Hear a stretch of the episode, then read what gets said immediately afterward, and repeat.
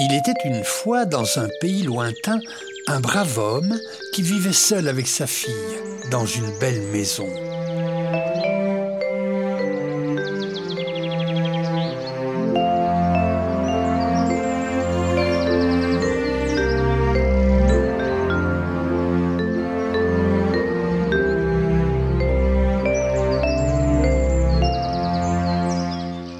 Décida de se remarier. Sa nouvelle femme avait déjà deux filles et elle était méchante et avait très mauvais caractère. Elle ne supportait pas la fille de son mari et lui faisait faire toutes les corvées de la maison, la vaisselle, le ménage, la lessive, tout ce qu'elle ne voulait pas faire. En plus, elle l'obligea à coucher au grenier, dans la poussière, avec les rats. Elle n'avait même pas de lit pour dormir. Et les filles de la méchante femme la traitaient plus mal encore. D'ailleurs, elle l'avait appelée Cendrillon parce qu'elle se reposait souvent près de la cheminée dans les cendres. Va me laver ma robe, nettoie le miroir de la salle de bain, prépare mon petit déjeuner. Cendrillon obéissait sans rien dire, mais une chose est sûre, c'est que même avec ses habits tout déchirés et tout tachés, elle était mille fois plus belle que ses demi-sœurs.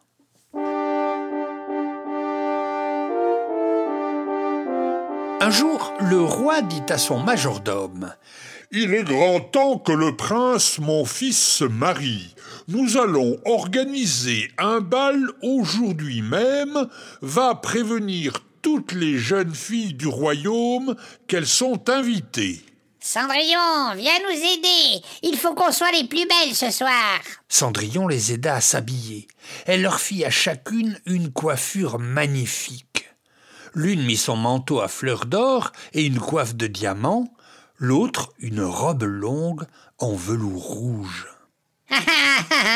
Ce n'est pas toi qui pourrais aller au bal avec tes habits qui sentent mauvais. Le fils du roi t'empêcherait de rentrer dans le château. Malgré toutes ces méchancetés, Cendrillon s'occupa d'elle avec tout le soin qu'elle pouvait donner. Les deux méchantes sœurs partirent pour le bal, et Cendrillon resta là, toute seule. Elle prit sa tête dans ses mains et se mit à pleurer. Soudain, Cendrillon entendit une voix. C'était sa marraine la fée qui avait entendu ses pleurs. Sèche tes larmes, tu iras au bal, je te le promets. Va dans le jardin et ramène-moi une citrouille. La fée la creusa pour ne garder que l'écorce, la frappa d'un coup de baguette magique, et la citrouille fut changée en carrosse, doré et brillant, avec deux sièges en cuir noir. Ensuite, elle se dirigea vers la souricière et demanda à Cendrillon d'ouvrir la trappe. À chaque souris qui sortait, hop, un coup de baguette magique et la souris se changeait en cheval. Il y en eut bientôt six, prêtes à servir d'attelage. Un gros rat moustachu fut transformé en cocher, et six petits lézards furent aussitôt changés en laquais qui montèrent derrière le carrosse pour servir Cendrillon. Mais Cendrillon était triste de se voir si mal vêtu. Un autre coup de baguette magique et apparurent de magnifiques pantoufles de verre. Puis la fée changea la vieille robe de Cendrillon en une somptueuse robe de bal d'or et d'argent ornée de magnifiques pierres précieuses. Et quand Cendrillon fut prête, la fée lui donna un avertissement. Sois de retour ici à minuit sonnant, car après minuit, tout redeviendra comme avant.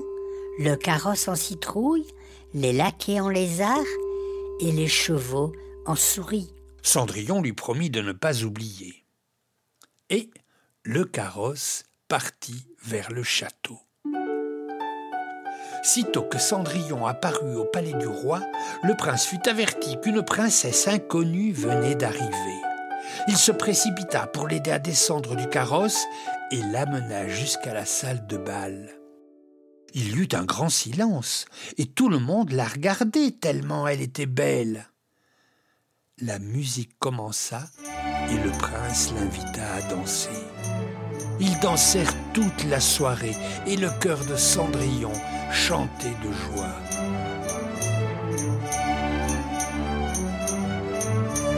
Tout à coup, Cendrillon entendit l'horloge du clocher qui sonnait minuit. Ô prince, il faut que je m'en aille, tout de suite.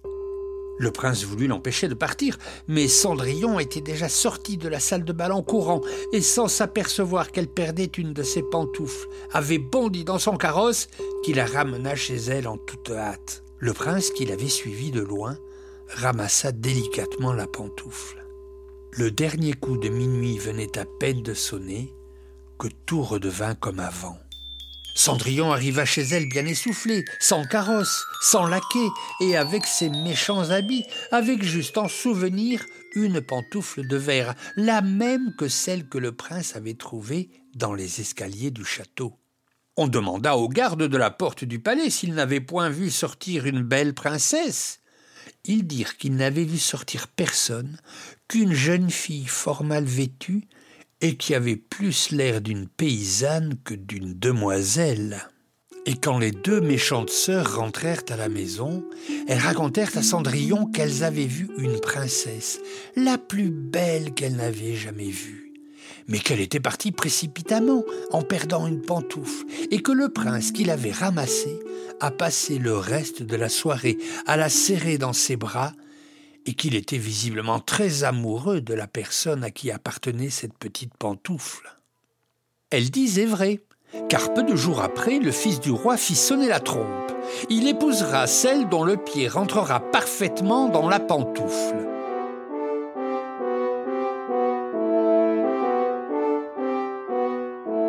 Après des jours et des jours de recherche, le messager du prince arriva à la demeure de Cendrillon. Ses sœurs essayèrent la pantoufle, mais leurs pieds étaient trop grands. Le messager allait partir quand Cendrillon demanda de chausser la pantoufle de verre. Les méchantes sœurs poussèrent des cris, disant qu'elles n'avaient pas le droit. Mais le messager leur répondit qu'il devait faire essayer la pantoufle à toutes les jeunes filles du royaume. Le pied rentra parfaitement. Les deux sœurs étaient bouche bée et n'en crurent pas leurs yeux quand Cendrillon sortit de sa poche la deuxième pantoufle de verre. Là-dessus arriva la marraine qui donna un coup de baguette sur les habits de Cendrillon. Les deux sœurs reconnurent la princesse du bal et s'agenouillèrent en demandant pardon à Cendrillon. Et Cendrillon arriva au château. Le prince qui l'attendait la trouva plus belle que jamais, et les noces furent célébrées quelques jours plus tard. Ils vécurent une vie de bonheur et quant aux deux sœurs, Cendrillon les fit loger au château, et elles se marièrent rapidement avec deux grands seigneurs de la cour.